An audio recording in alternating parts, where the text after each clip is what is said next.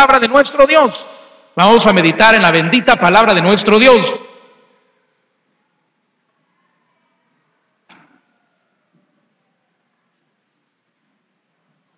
Y vamos a buscar en nuestras Biblias el Evangelio de Mateo capítulo 1 y versículo 18. Evangelio de Mateo capítulo 1 y versículo 18. Y vamos a hablar en esta noche, hablemos claro sobre el noviazgo. Hablemos claro sobre el noviazgo. Muy importante, hermano, porque es algo que todos nuestros hijos en un momento dado, tarde o temprano, nuestros hijos se van a enamorar y van a tener una relación de noviazgo. Tarde o temprano sus hijas se van a enamorar, tarde o temprano nuestros hijos varones van a conocer una persona que les va a mover sus sentimientos, le va a tocar su corazoncito y debemos de estar preparados. Y principalmente los jóvenes tienen que tomar consejo, consejo de la palabra de Dios. Evangelio de Mateo capítulo 1 y versículo 18. Y cuando lo tenga me dice un fuerte amén. Amén. Vamos a leerlo todos juntos, hermanos. Es un solo versículo. Le hemos tomado también de esta época navideña, hablando de esa relación de, podríamos decir, no de noviazgo, sino de desposorio que tuvo María y José. Y vamos a leer Mateo 1, 18. Dice la bendita palabra de nuestro Dios de la siguiente manera. El nacimiento de Jesucristo fue así. Estando desposada María su madre con José, antes que se juntasen, se halló que había concebido del Espíritu Santo. Vamos a orar. Bendito Padre Celestial, gracias te damos por tu palabra. Te ruego, Dios mío amado, que puedas hablarnos al corazón. Señor, someto mi voluntad bajo tu dominio y cada palabra, Dios mío, que pueda salir de mi boca, sirva a mi Jesús para la necesaria edificación de tu pueblo. Háblanos, Señor, a cada uno de nosotros. Toca el corazón de aquellos jóvenes, de aquellas jovencitas, Padre, que puedan recibir esta noche un consejo Señor, de vida, un consejo que sea de bendición para sus vidas y nosotros como padres para poderlos aconsejar. En tu nombre bendito y glorioso lo pedimos, Padre. Amén y amén. Podemos sentarnos, mis hermanos. Debemos de ser bien sinceros, hermanos, teológicamente hablando, bíblicamente hablando y doctrinalmente hablando. Yo quiero decirle que la palabra noviazgo en la Biblia no existe. No existe en la Biblia, ni en el original griego, ni hebreo, ni arameo, ni por ninguna parte aparece la palabra noviazgo. Eso es algo, una palabra pues que ya vino, según el tiempo fue pasando y la sociedad fue cambiando, que fue cambiando las relaciones amistosas y amorosas para llegar a formar un matrimonio. Nosotros hemos creado esa palabra llamada noviazgo. En la Biblia no aparece, no encontramos en la palabra de Dios un noviazgo en sí como las relaciones de amistad que hoy tenemos. Pero no por eso, hermanos, el noviazgo sea algo prohibido, algo sucio, algo pecaminoso. Debe ser algo manejado con mucha sabiduría, tanto por los jóvenes como por los padres que también están involucrados y que están como consejeros y que tienen que velar por el buen comportamiento y por que todo funcione bien para poder tener una vida pues sin mayores pérdidas, sin desviarse del camino que Dios tiene para cada uno de nuestros hijos. Pero aparece una palabra muy importante ahí en el Evangelio de Mateo capítulo 1 y versículo 18, que es la única referencia que hace la palabra de Dios a algo que no es el matrimonio, sino que es un prematrimonio. Y vea conmigo versículo 18. El nacimiento de Jesucristo fue así, estando desposada María su madre con José. Y dice, antes que se juntasen. Quiero decirle que la palabra desposorio, porque eso es, en la palabra de Dios habla del desposorio, no habla del noviazgo, habla del desposorio. En el original, quiero explicarle para que usted lo pueda entender en hacia dónde va enfocado el desposorio. En el original que está ahí escrito es la palabra nesteu, ¿Y sabe lo que significa esa palabra? Significa entregar un regalo. Significa entregar o intercambiar un regalo. Eso es lo que significa originalmente la palabra desposorio. ¿Y por qué significa entregar un regalo? Porque el novio entregaba una prenda en compromiso de que con esa muchacha se iba a casar. En compromiso de que después que él fuera a preparar lugar para llevarla después de preparar lugar, una casa, un hogar, para podérsela llevar, él volvería para poderla llevar y contraer un matrimonio. Era nesteu, que es un compromiso. Eso es la palabra desposorio, un compromiso. Es decir, esa es la persona que yo he elegido para poder contraer matrimonio. Yo te doy una prenda en compromiso. Te doy una prenda como símbolo de mi amor, como símbolo de que yo te he elegido por mi esposa. Voy a preparar un lugar para que cuando esté lista vengo por ti, nos casamos y te llevo. Por eso, hermanos, es que hacen, se hace la comparación entre Cristo y su iglesia. Él dijo claramente, voy pues a preparar lugar para que donde yo esté, vosotros también estéis. Eso era el desposorio. Te doy una prenda. ¿Cuál fue la prenda que a nosotros nos dejó el Señor? El Señor nos ha dejado una prenda de compromiso. El Señor nos ha dejado una prenda como garantía de que volverá. ¿Y sabe cuál es esa prenda? El Espíritu Santo. Por eso dice el Señor que nos da las arras del Espíritu Santo. Es decir, el Espíritu Santo en nosotros es el compromiso que Cristo tiene que vendrá por nosotros. Así era el noviazgo de aquella época o el compromiso. Yo te entrego una prenda como garantía de que voy a preparar lugar, voy a construir una casa, voy a preparar donde vamos a estar y cuando esté lista te vengo a traer y nos casamos. Hoy en día, hermanos, la cosa es al revés, lastimosamente. Y por eso es que muchos matrimonios, hermanos, van directo al fracaso. ¿Por qué? Porque primero se casan y luego ven dónde viven. No, primero juntémonos y después arreglamos dónde dormimos, dónde vivimos, cuál televisión tenemos, cuál refrigeradora, cuál cama, o aunque sea el petate. Es al revés. En la época bíblica primero se preparaban y luego se casaban. En la época actual primero se casan y luego ven cómo se preparan. Y por eso hay tantos matrimonios que andan mal.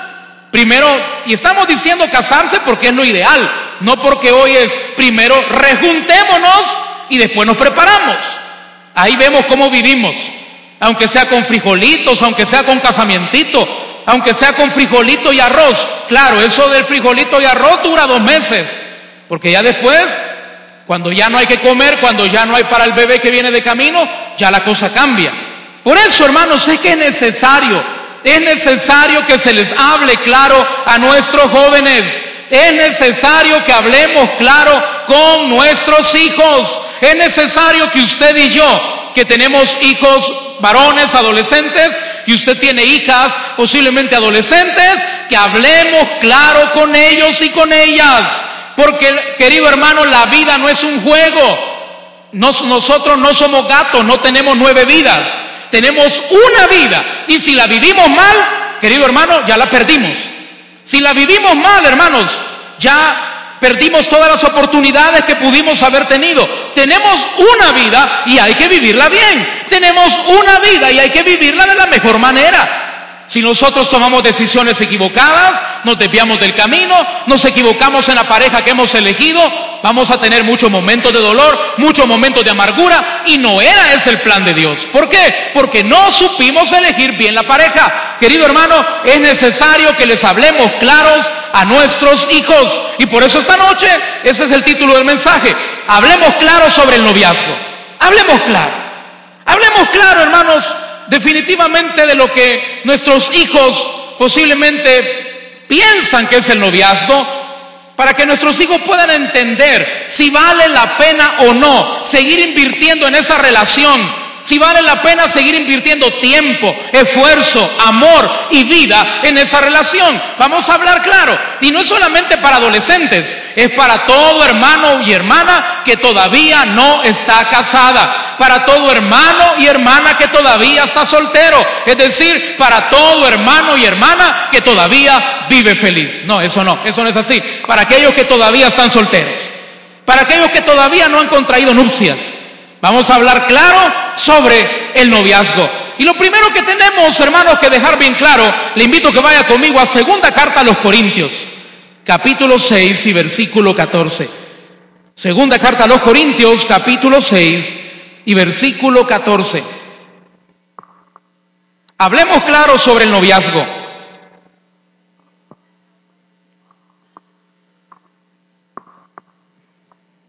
Hay varias cosas, hermanos. Esta noche vamos a cinco puntos que yo espero que cada uno de nosotros tengamos bien claro en nuestra vida sobre el noviazgo. Que podamos entender, hermano, que nuestros hijos puedan comprender, que puedan reflexionar, que no lo vamos a ver en, en un libro que habla sobre el noviazgo, lo vamos a ver en la palabra de Dios, en la palabra de Dios.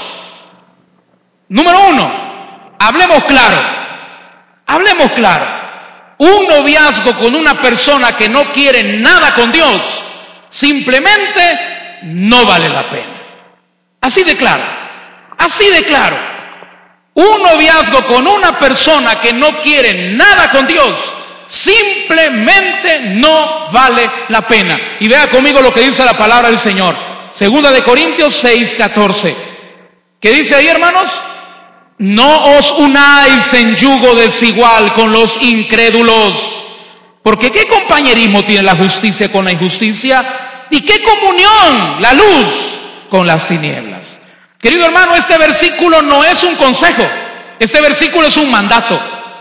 La palabra de Dios no nos está diciendo, te aconsejaría, sería bueno, sería bueno que tú no te unieras con un inconverso. No, no es un consejo, es un mandato. La palabra de Dios es clara para los hijos de Dios.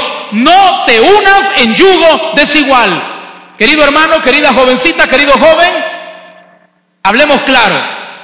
Querer tener una relación de noviazgo con una persona que no quiere nada con Dios, no quieren nada con tu iglesia, no quieren nada de recibir a Cristo, simple y sencillamente no vale la pena continuarla. ¿Por qué? Porque está desobedeciendo lo que dice la palabra de Dios y el que desobedece la palabra de Dios siempre le va a ir mal.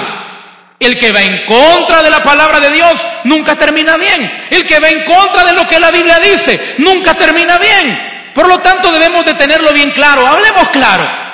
Aquí no es que tú puedas tener el complejo, como le hemos dicho otras veces, de ser la novia misionera. Es que yo lo voy a rescatar. Yo a ese hombre yo lo voy a redimir. Es que ese hombre es tan guapo, es tan chulo, es que mira cómo me trata. Así que yo lo voy a redimir. No, quien lo puede redimir es Cristo. Pero quien si no quiere nada con Dios, ni tú ni nadie lo puede rescatar. Es más fácil por nuestra humana debilidad. Es más fácil por nuestras compulsiones. Es más fácil por nuestra carnalidad que ese inconverso te jale al mundo a que tú lo traigas al camino de Dios. Y yo me recuerdo cuando el pastor Tijerino Silva, hace mucho tiempo allá atrás en la central, hace mucho tiempo atrás, enseñaba eso y él se paraba aquí de la tarima y le pedía a un joven que se parara y le agarraba la mano. Y decía, ¿qué crees tú que es más fácil? ¿Que yo te jale para arriba o que tú me jales para allá abajo? ¿Y sabe qué es más fácil? Que él me jale para abajo. Es más fácil. Nuestra humana debilidad, nuestra carnalidad, nuestras compulsiones, nuestros propios pecados. Muchas veces, si tú andas jugando con un novio inconverso, puedes terminar viviendo como uno de ellos. Entonces dejemos claro, hermano, hablemos claro. Una relación con un inconverso o con una inconversa, simple y sencillamente, no vale la pena. Pero hacemos la aclaración entre paréntesis. Un inconverso que no quiere nada con Dios. Tú ya le predicaste, tú ya lo evangelizaste, él no quiere nada con el Señor, Él no quiere nada con la iglesia, pero sí quiere todo contigo, pero nada con Dios. Claro, Él quiere todo contigo, pero nada con Jesús, porque sabe que si Él conoce de Cristo, tiene que haber temor en esa relación. Pero ¿qué tenemos que entender entonces, hermano? Que una relación en yugo desigual, simple y sencillamente, no vale la pena. Ya no le sigas insistiendo a tu mamá que Toño es buena gente, que la Toñita es bien linda, que algún día va a cambiar. Ay mamá, ya, ya, va a ver que un día Toño va a cambiar. Si no quiere nada con Cristo, te garantizo que nunca va a cambiar. Si no quiere nada con Jesús, te garantizo que nada lo hará cambiar. Yo le garantizo, mamá, que cuando nos acompañemos, Toño cambia. Mm, para peor. Sí, va a cambiar para peor. Si antes era sapo, hoy se te va a hacer monstruo. No, si es que es una realidad, hermano. No, no tratemos de engañarnos, hablemos claro, hermano, porque la palabra de Dios nos respalda. Dice la palabra, no os unáis en yugo desigual con los incrédulos. Y dice la, una regla de interpretación bíblica, no le pongas punto y seguido donde Dios, ha donde Dios ha puesto un punto y final. No te unas en yugo desigual con los incrédulos, punto y final. Ahí no hay excepciones. No digas, pero es que bonito, es que cómo me trata, es que me conviene. Ten cuidado, ten cuidado, obedece la palabra de Dios. No te trates de engañar a ti misma, de decir, no, ya va a ver, ya con el tiempo va a dejar de tomar. Ya con el tiempo va a cambiar. Ya va a ver que la María con el tiempo va a venir a la iglesia. Ten cuidado. Obedece la palabra de Dios. Hablemos claro. Tenemos que obedecer lo que dice la palabra. Vaya conmigo también, hermanos. La segunda carta a los Corintios, ahí cerquita, versículo 11, capítulo 11 y versículo 14. Segunda carta a los Corintios, capítulo 11 y versículo 14. Y ese es el otro lado de la moneda. Porque algunos pueden ya posiblemente estar pensando, bueno, entonces ya la hice, voy bien. Porque mi novio es de la iglesia, porque mi novio es cristiano, pues ya la hice, es voluntad de Dios. Y algunos pues podemos agarrar de eso. Como es de la iglesia mi novio, como es cristiano, como es cristiana mi novia, es voluntad de Dios. Y hasta podemos llegar a decir, Dios me ha dicho que vos sos la mujer de mi vida. Porque muchas, muchas veces nosotros nos aprovechamos del cristianismo. Vea lo que dice la palabra del Señor. Segunda carta a los Corintios capítulo 11 y versículo 14. Y no es maravilla, dice, porque el mismo Satanás se disfraza como hermanos, como ángel de luz. Hablemos claro, hermano. Tener un novio o una novia en la iglesia no significa que es la pareja correcta. Hablemos claro, hermano. Tener un novio o una novia en la iglesia no significa que es la pareja correcta. Eso no lo, no lo puedes saber tú directamente porque eso lo sabe Dios. Pero no necesariamente porque te sientas a la par de él, porque cantan juntos el corito. Ay, tan lindo, hoy cantamos juntos del himnario. Es el hombre de mi vida. No necesariamente. No necesariamente, ¿sabes por qué? Porque tú necesitas un novio cristiano, no que venga a la iglesia solamente. Porque hay muchas personas que vienen a la iglesia y no son cristianas. Hay mucha gente que se siente en una silla, pero solo viene a ver a ver qué busca, a ver a quién se lleva. Hay muchas personas que solo vienen a las iglesias y lo toman como un punto de encuentro. Vienen a buscar novia y novio, no a buscar a Dios. Por lo tanto, que tu novio o tu novia sea de la iglesia o sea cristiana, no significa que es la pareja de tu vida. Tú tienes que saber que es un verdadero cristiano, un verdadero convertido, una verdadera cristiana, una verdadera convertida. ¿Y cómo tú lo vas a saber? Con su testimonio, con su testimonio. Posiblemente tú te das cuenta que tu amigo cristiano todos los domingos viene masticando chicle y con olor a licor. Pero es de la iglesia. Viene con su cajetilla de cigarros y viene para el culto. Posiblemente tú lo ves ahí asaltando en un bus y es de la iglesia. Y es cristiano. Querido hermano, que una persona sea cristiana o que venga a la iglesia no significa que es la pareja de tu vida. Pídele la dirección al Señor, pídele la dirección a Dios, porque dice que hasta Satanás se viste como ángel de luz. No digamos nosotros que somos malacates. Hasta Satanás mismo se viste como ángel de luz. Por lo tanto, ten cuidado, ten cuidado, no pienses, aquí lo conocí en la iglesia, es de Dios. Yo no lo, mamá, yo no lo he conocido allá en la discoteca. Yo a Chepe no lo conocí en el Sancocho. Yo a Chepe no lo conocí en el carnaval. En la iglesia he conocido a Chepe. Ahí en la iglesia conocí a la María. Sí, pero ¿será que tu Chepe y tu María solo viene a la iglesia o será cristiano? ¿O será cristiana? Porque una cosa es sentarme en una silla y otra cosa es tener a Cristo. Una cosa es venir al culto y otra cosa es que Cristo venga a mi corazón. Ten cuidado. Mira su testimonio, mira sus actitudes, mira su manera de vivir. Porque muchas personas podemos venir a la casa de Dios, aparentar ser lo que no somos. Por lo tanto, debemos de también pedirle la dirección al Señor. No nos dejemos llevar por las apariencias. Jóvenes, hablemos claro. no te dejes llevar por las apariencias. No porque anda una gran Biblia y un gran himnario tiene buenas intenciones. Porque muchas veces disfrazamos todas esas hormonas calenturientas con una apariencia de piedad, con una apariencia de cristiano, pero las intenciones son otras. Voy a llegar para orar por ti.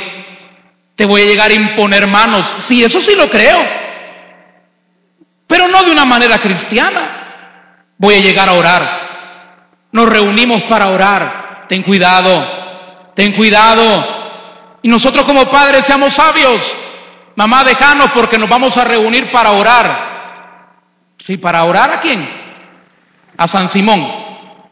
Debemos, hermanos, nosotros de estar seguros, hermano, debemos nosotros de estar seguros si verdaderamente esa persona, esa persona con la cual decimos que nuestro corazón se ha enamorado, si verdaderamente es una persona que es hija de Dios.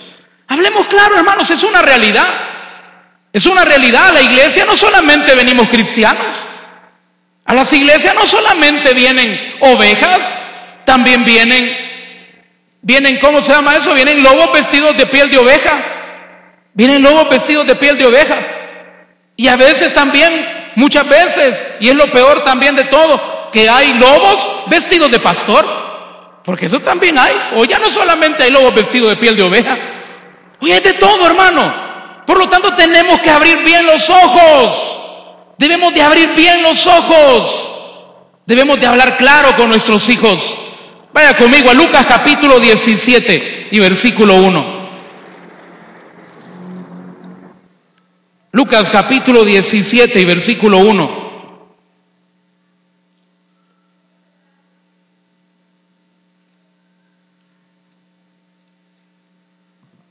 Dijimos primeramente, hablemos claro, un noviazgo con una persona que no quiere nada con Cristo no vale la pena. Número dos, un noviazgo porque sea de la iglesia no necesariamente tiene que ser la voluntad de Dios. Pídele la dirección a Él, pídele la dirección al Señor, porque las personas cristianas no son las que están en la iglesia, las personas cristianas son las que tienen a Cristo en su corazón, las que han sido convertidas. Claro que es una gran ventaja que esté en la iglesia, eso no lo vamos a negar, es una gran ventaja, pero la persona a quien tú pongas tus ojos en ella, que sea una persona convertida a Cristo Jesús. Lucas 17.1. ¿Lo tenemos, hermanos? Dice la palabra del Señor. Dijo Jesús a sus discípulos, imposible es que no vengan tropiezos. Más, ¿qué dice ahí, hermanos? Ay de aquel por quien vienen. ¿Por quien vienen qué? Por quien vienen los tropiezos. Número tres, hablemos claro. Hay noviazgos, hermanos, que son destructivos. Hay noviazgos destructivos. Así como hay noviazgos preciosos que uno, al nomás verlos, uno dice, no hombre, esos son la pareja pareja. Estos vinieron juntos del cielo. Si es que estos son tal para cual, no el programa de la tele, sino que son el uno para el otro. Son el uno para el otro. Hay parejas, hermanos, donde uno dice, no hombre, esa persona es la persona que viene de Dios. Pero igualmente hay personas, hay noviazgos que son destructivos. Hay noviazgos que son destructivos. Dice ahí la palabra de Dios que hay personas que te serán de tropiezo. Y tú tienes que poner bien tus ojos en esa persona para ver si esa persona te es de bendición o te es de destrucción. Pregúntate, joven, pregúntate, jovencita, esa persona a la cual tú llamas tu novio, ¿te es de bendición o te es de destrucción? Solo pregúntate, ¿te da vida o te la quita? Porque hermanos, un noviazgo todavía no es un matrimonio. Y si de novio te quita la vida, imagínate de casado. Si de novio te asfixia, es celoso, impositivo, temático, que solo quieres que hagas lo que él dice, ya no quieres que sigas estudiando, porque no quieres que tus compañeros te vean. No quieres que tengas amigos, que no le hables a nadie. Si tú tienes un tipo de noviazgo impositivo, imagínate de novio ahora y piensa siendo tu esposo, piensa siendo tu esposa. Esa jovencita que te tiene aislado, que no te permite tener amistades, que no te permite hacer nada, que no te permite disfrutar tu vida. Y no estamos hablando de disfrutar en el mundo, sino que poder estudiar, poder prepararte. Tú tienes un parcial, tú tienes un examen. ¿Y qué te dice una persona que te es de destrucción de la vida? O tus exámenes o yo. Es que si no me venís a ver, yo te voy a dejar. Usted sabe que hay muchas personas que son así. Ah, no, si no me venís a ver, yo te dejo. Pero es que tengo que estudiar, tengo parcial. Elegí o tu U o yo. O tu universidad o yo. Ten cuidado, ten cuidado. ¿Por qué? Porque hay noviazgos destructivos. ¿Y cómo puedes reconocer un noviazgo destructivo? Aquí te tengo una lista más o menos ahí escrito para que podamos ir viendo cómo poder reconocer un noviazgo destructivo. Número uno, un noviazgo destructivo es aquel que te asfixia con sus celos y reclamos. ¿A quién le llamaste? ¿Con quién andabas? Enseñame el teléfono. Bueno, ¿y es tu novio o es tu dueño? Quiero ver quién te habló. ¿Y por qué le estabas hablando a ella? Si es la señora de la tienda, si pidiendo una gaseosa estaba. Sí, pero no me gusta que le hables. ¿Te asfixia con tus celos y con sus reclamos? ¿Te sirve de obstáculo? Oye bien, ¿te sirve de obstáculo para lograr tus metas? ¿No te permite estudiar? Tú puedes pensar, no, pero es que él nunca me ha dicho que no estudie. Sí, pero no es cierto que nunca te deja de llamar por teléfono. Siempre te dice, conectate al Facebook, hablame, mandame. ¿Y qué, ¿Y qué decimos los papás? Todo tiene su tiempo. Ahora, si, en ese tiempo está en examen, por favor, dedícate a estudiar, dedícate a tus estudios, dedícate a tus exámenes. Pero ¿cómo es un noviazgo destructivo? No, ¿por qué no me llamaste? ¿Por qué no te conectaste? Pero sé que estoy estudiando, no me interesa. O tus exámenes o yo. Noviazgos destructivos. Vea conmigo también, número, la letra C. Un noviazgo destructivo es una persona controladora e imponente. Controladora e imponente. Imponentes. Solo se hace lo que yo digo. Imagínate de novio y que tiene 16 años. Imagínatelo de 30. Imagínatelo cuando ya tenga los 40, 50 años, ¿cómo va a ser? Piensa, ve hacia adelante, medita. Porque si tú te llegaras a casar con esa persona para compartir tu vida, es que pasar juntos una tarde no significa que esa persona sea la ideal para pasar con él toda tu vida. Ay, es que yo paso tan linda la tarde con Chepe. Sí, la tarde sí, pero toda tu vida. ¿Cómo la vas a pasar? Es una persona imponente, controladora. Es una persona que intenta siempre, siempre intenta caricias indebidas, siempre intentará presionarte para lograrlo. Siempre te querrá llevar a hacer cosas que tú no quieres. Demostrame que me amas. Demostrame que me querés. Demostrame que verdaderamente soy el hombre de tu vida. Demuéstramelo. Debemos de saber, y eso tenemos que tenerlo bien claro los hijos de Dios, que toda relación sexual fuera del matrimonio no agrada a Dios. Y una persona que te es de destrucción siempre te querrá obligar, imponer, Siempre querrá hacer que tú hagas cosas que tú vas a decir que no, pero siempre te querrá obligar, siempre te querrá llevar a puntos, a, lugares donde posiblemente tú vas a acceder. Y siempre presionando, siempre lo mismo, siempre enfocado en el sexo, siempre enfocado en las caricias. También es una persona manipuladora. Oye bien, es una persona manipuladora que muchas veces logra imponer su forma de pensar y de poner en contra aún a tu propia familia. ¿No es cierto que muchas veces en un noviazgo esa persona es tan manipuladora que te puede poner en contra de tus propios padres? Piensa, date cuenta. Si esa persona, desde que comenzaste a ser novio de esa persona, tú te has vuelto enemigo de tus padres. ¿Y quién te dice las cosas contra ellos? ¿Es que tu mamá no te quiere? ¿Es que tu papá cree que está en el cuartel? Es que tu mamá la debería de denunciar. Pero ¿quién te dice esas cosas contra tus padres? Piensa, date cuenta si esa persona vale la pena que esté a tu lado. Porque una persona que vale la pena a tu lado es una persona que te alegra la vida, no que te amarga la vida. Porque si te amarga la vida teniendo 15, 16 años, piensa cómo va a ser tu vida a los 30. Piensa, medita, reflexiona, date cuenta. Si a los 16 años te escapa a matar por sus celos y tú vas a decir, no, es que es inmaduro, ya va a cambiar, ya va a cambiar. ¿Sabes el que es celoso? Es celoso toda la vida y es peor. Va avanzando, la celotipia va avanzando. Si tú tienes una novia extremadamente celosa, va avanzando. No te va a dejar trabajar. Te va a controlar todos los horarios. Piensa, medita. Hoy tú tienes tiempo de poder decir no, de poder decir hasta aquí. Pero es que yo me voy a morir si la dejo. ¿Que acaso naciste tú con ella?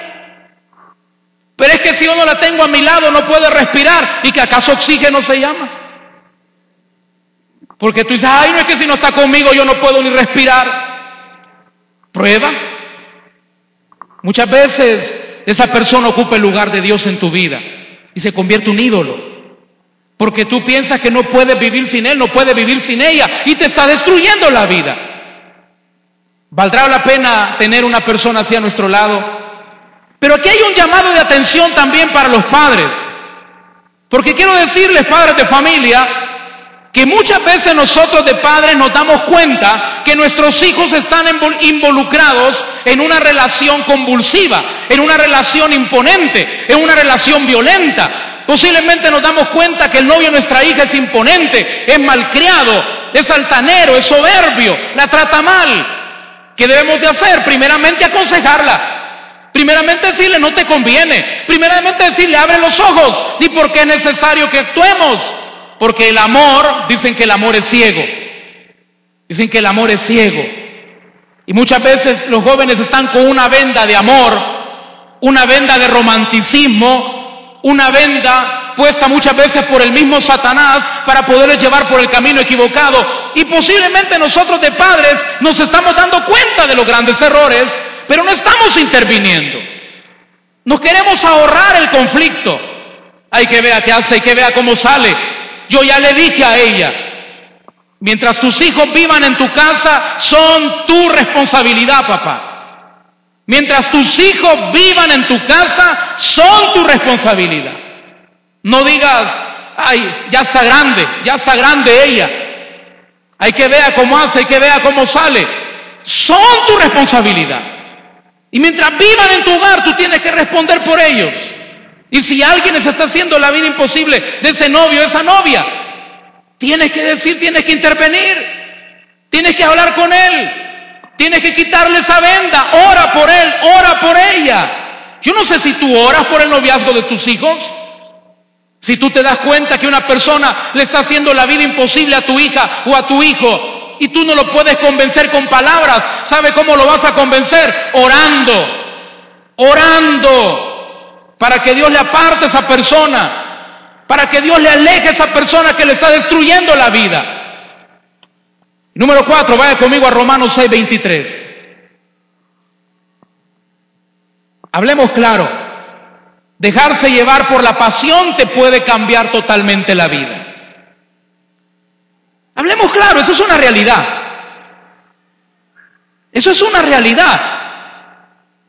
En un momento que te dejes de llevar, te dejes llevar por la pasión, te puede cambiar totalmente tu vida. Romanos 6:23, ¿lo tenemos hermanos? Es lo que dice la palabra del Señor. Porque la paga del pecado es muerte, mas la dádiva de Dios es vida eterna en Cristo Jesús. Muchas veces nosotros pensamos que la única consecuencia de una relación fuera del matrimonio es el embarazo. Y posiblemente hayan jovencitas que este año han pasado muchos sustos. Y cuando hablamos de sustos no estamos hablando de en el microbús que la asaltaron o algo por el estilo. Estamos hablando de que posiblemente este año a muchas jovencitas y jovencitos les llegó esa duda de decir, quizás estoy embarazada. Quizás estoy embarazada. Esos son Sustos que te cambian la vida. Esos son sustos que te cambian, que te mueven el piso. Pero muchas veces nosotros pensamos y decimos, ah, no está embarazada, gracias a Dios no pasó nada. Es que a veces pensamos que la única consecuencia de, un, de una fornicación es un embarazo, es tener sida. Pero dice la palabra de Dios que la paga del pecado es muerte. El pecado, la fornicación trae vergüenza, trae culpabilidad. Posiblemente tú no estás embarazada, pero te aseguro que en tu corazón puede haber mucha culpabilidad. Y quizás tú no puedes vivir con esa culpabilidad. Porque ese muchacho con quien tú tuviste esa relación sexual te abandonó, no te valoró. Y tú piensas que otro muchacho no te va a valorar igual. Y es tu corazón, que no, no hubo un bebé en tu vientre, pero tu corazón está lleno de culpa, tu corazón está lleno de amargura, tu corazón está lleno de rencor contra esa persona, porque dice la palabra de Dios claramente que la paga del pecado es muerte. Y si tú te vas a hacer una prueba de embarazo, te sale negativa. Tú te vas a hacer una prueba de VIH, te sale negativa. Pero te haces una prueba de pecado y te sale positiva. Y el pecado siempre, siempre trae consecuencias. ¿Y cuál es la consecuencia? Vergüenza, temor, culpabilidad, aflicción.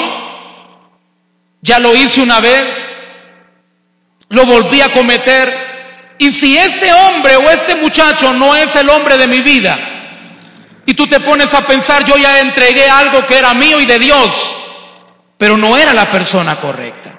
Por lo tanto, ¿qué tienes que hacer? Ten cuidado con la tentación. ¿Sabe lo que, le, lo que le aconsejó el apóstol Pablo a Timoteo? A Timoteo el apóstol Pablo no le dijo, enfrenta la tentación en el nombre de Jesús. ¿Sabe qué le dijo el apóstol Pablo a Timoteo? Huye, huye de las pasiones juveniles.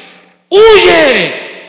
Posiblemente tú estás en la casa de tu novia y posiblemente por cosas de la vida, por situaciones del destino, te tienes que quedar solo con ella, ¿qué tienes que hacer? Vamos a orar para que el diablo no nos tiente. No, es mentira. Vete de ahí. Si tú de verdad no quieres caer, vete de ahí. Solo vamos a estar juntitos viendo tele. No te engañes, hablemos claro. Tu vida te la puedes arruinar en cinco minutos. El plan perfecto de Dios para tu vida, tú lo puedes truncar en cinco minutos.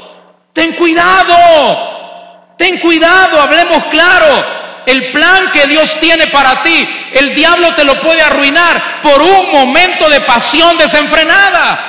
Y el plan A que Dios tenía para ti, vas a tener que conformarte con el plan B. Posiblemente vas a llegar a lo mismo, pero te va a costar mucho más. Vas a derramar más lágrimas. Vas a sufrir más, te va a costar más. Porque Dios los planes los cumple. Él tiene un propósito para tu vida y lo va a cumplir, pero te va a costar más. Ten cuidado. Un momento de pasión te cambia la vida. Por eso es que el apóstol Pablo le dijo claramente a Timoteo, huye, huye de las pasiones juveniles, huye. No le dijo enfréntalas, no le dijo arrodíate a orar, no le dijo tómate de la mano de esa persona y comiencen a clamar. Él le dijo, huye de las pasiones juveniles. Querido hermano, y jóvenes tenemos que tener bien claro, hablemos claro, un error que tú cometas sexualmente hablando te puede costar tu futuro, te puede costar tus metas, te puede costar tu carrera universitaria, te puede costar los sueños que tú tanto has tenido. Tú te has guardado tanto para que vengas a cometer un error a esas alturas de la vida. Solo piensa lo que puede venir. Piensa, medita, no caigas. Recuerda que Dios tiene un plan para ti, pero el diablo siempre va a querer arruinarlo. Si algo quiere Satanás es arruinar el plan de Dios en tu vida. Y por último, vea conmigo Efesios 5:25. Efesios capítulo 5 y versículo 25. Hablemos claro, hermanos y jóvenes, muchas veces los noviazgos están basados en otros intereses y no en el amor. Y mire lo que nos dice la palabra de en qué tiene que estar basado el matrimonio y por ende el noviazgo. Dice la palabra del Señor, Efesios 5:25. ¿Lo tenemos, hermanos? Dice, maridos, amad a vuestras mujeres, así como Cristo amó a la iglesia y se entregó a sí mismo por ella. El mandato del Señor a los, a los esposos es que amen a sus esposas. ¿Por qué? Porque la base del matrimonio es el amor. Un matrimonio que está basado en otra, en otro interés que no sea el amor, puede terminar rápidamente. Porque dice la palabra de Dios en el libro de Cantares que el amor no lo pueden apagar ni los ríos ni las muchas aguas. El amor nunca deja de ser, dice Corintios. Pero muchas veces, jóvenes, hablemos claro, tu noviazgo no está, no está basado en el amor. Hablemos claro. Hablemos claro. Tú sabes que muchas veces tu noviazgo no está basado en el amor. Un noviazgo tiene que tener una mira. Y yo te invito, joven, que tienes una novia, que tienes un novio, las jovencitas, medita en eso que te voy a decir. El noviazgo verdadero tiene que tener una visión. ¿Y cuál es esa visión? El casarte frente al altar en una boda, en un matrimonio ordenado por Dios. Esa tiene que ser la visión, el llegar a hacer las cosas bien para Dios. Pero un noviazgo que anda perdido, su visión no es el altar, su visión es una cama. Y eso es una realidad, por eso es que el sermón se llama Hablemos Claro. Porque hay noviazgos que de altar no quieren nada, lo que quieren es cama. Y todo va enfocado a llevarte ahí. Y todo va enfocado a conducirte ahí. Todo va enfocado a poder llevarte a una relación sexual. No, lo menos que quiere es compromiso, lo que quiere es placer. Entonces, hermanos, ¿qué debemos de hablar claro? Que hay noviazgos que no están basados en el amor. Están basados en atracción, en lo que yo quiero lograr, en lo que yo quiero conseguir. Y son noviazgos egoístas. ¿En qué intereses puede estar basado un noviazgo? Muchas veces en la popularidad, en la popularidad. El andar con él me hace ser popular, puede decir una jovencita. Porque ese es el más codiciado del colegio. Si yo ando con él, me vuelve popular. Tú no lo quieres, pero tú quieres ser popular. Ese es el más guapo, es el mejor basquetbolista, es el mejor futbolista. Por eso es que yo quiero andar con él.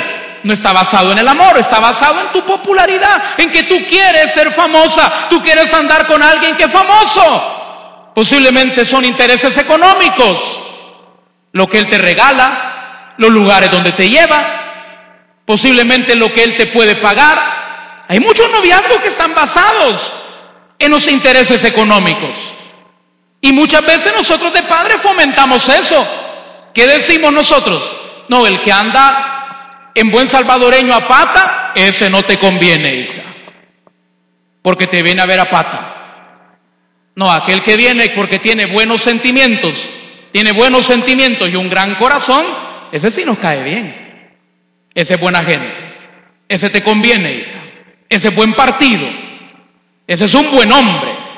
Ten cuidado. ¿En qué está basado tu noviazgo? ¿En el amor o en el interés? Lo que te regala, lo que te lleva.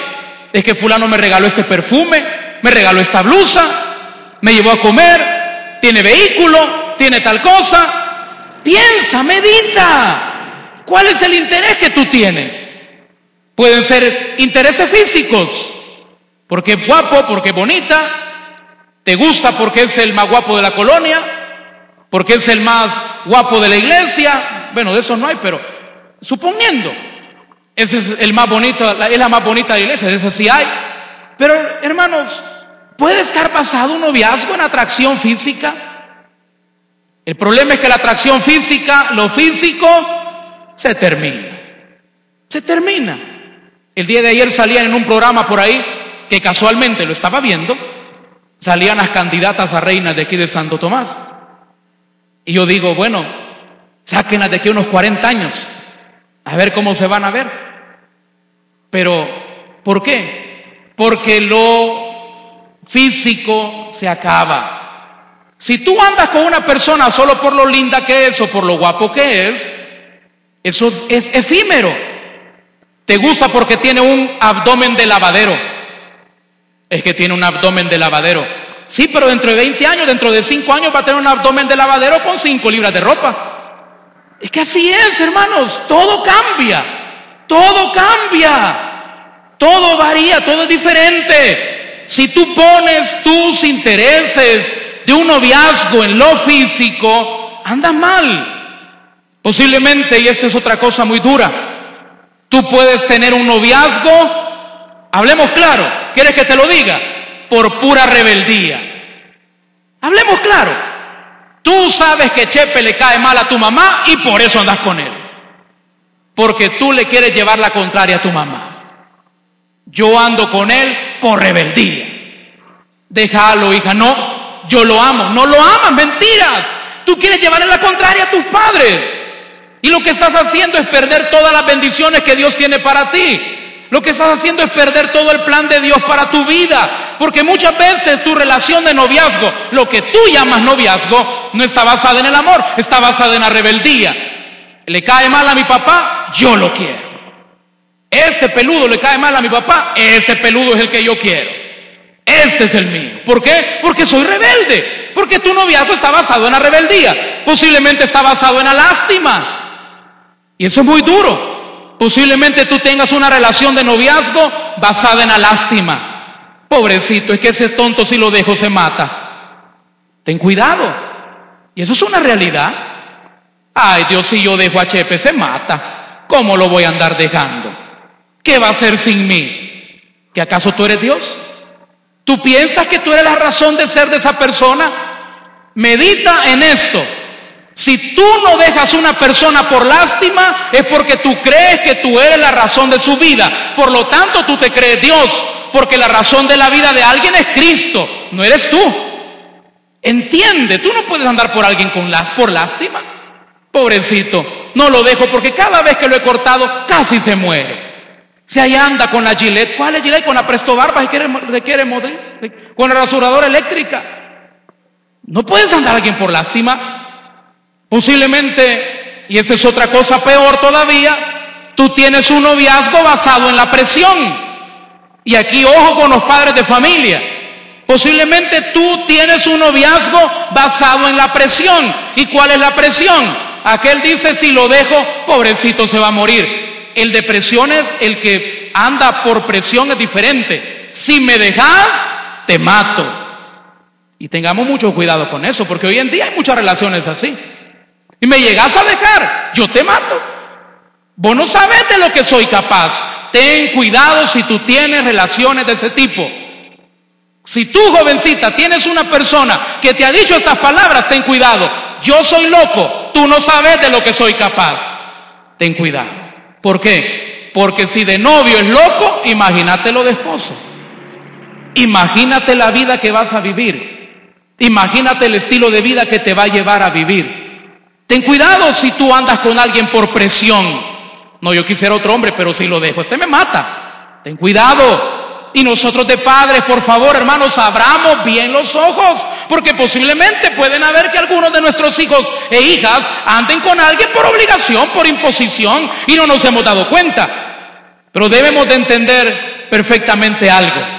Dios tiene una persona para ti. Joven, Dios tiene una jovencita para tu vida. Jovencita, Dios tiene un muchacho para ti. ¿Qué tienes que hacer? No te ajolotes en buen salvadoreño, hablemos claro. No te desesperes.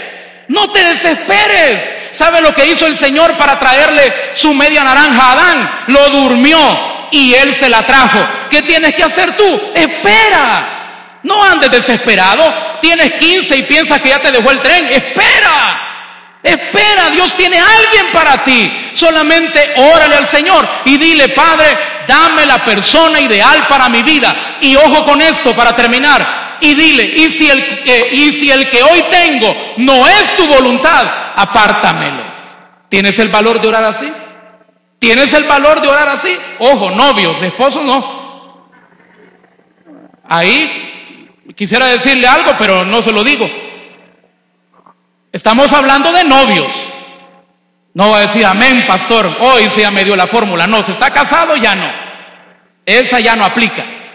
Pero si usted todavía está soltero, querido hermano, ore y pídale la sabiduría a Dios. Y dígale con mucha valentía, y si este no es, apártamelo. Amado hermano, Dios tiene un plan para tu vida. Inclinemos nuestros rostros, hermanos, vamos a orar. Gloria a Cristo Jesús.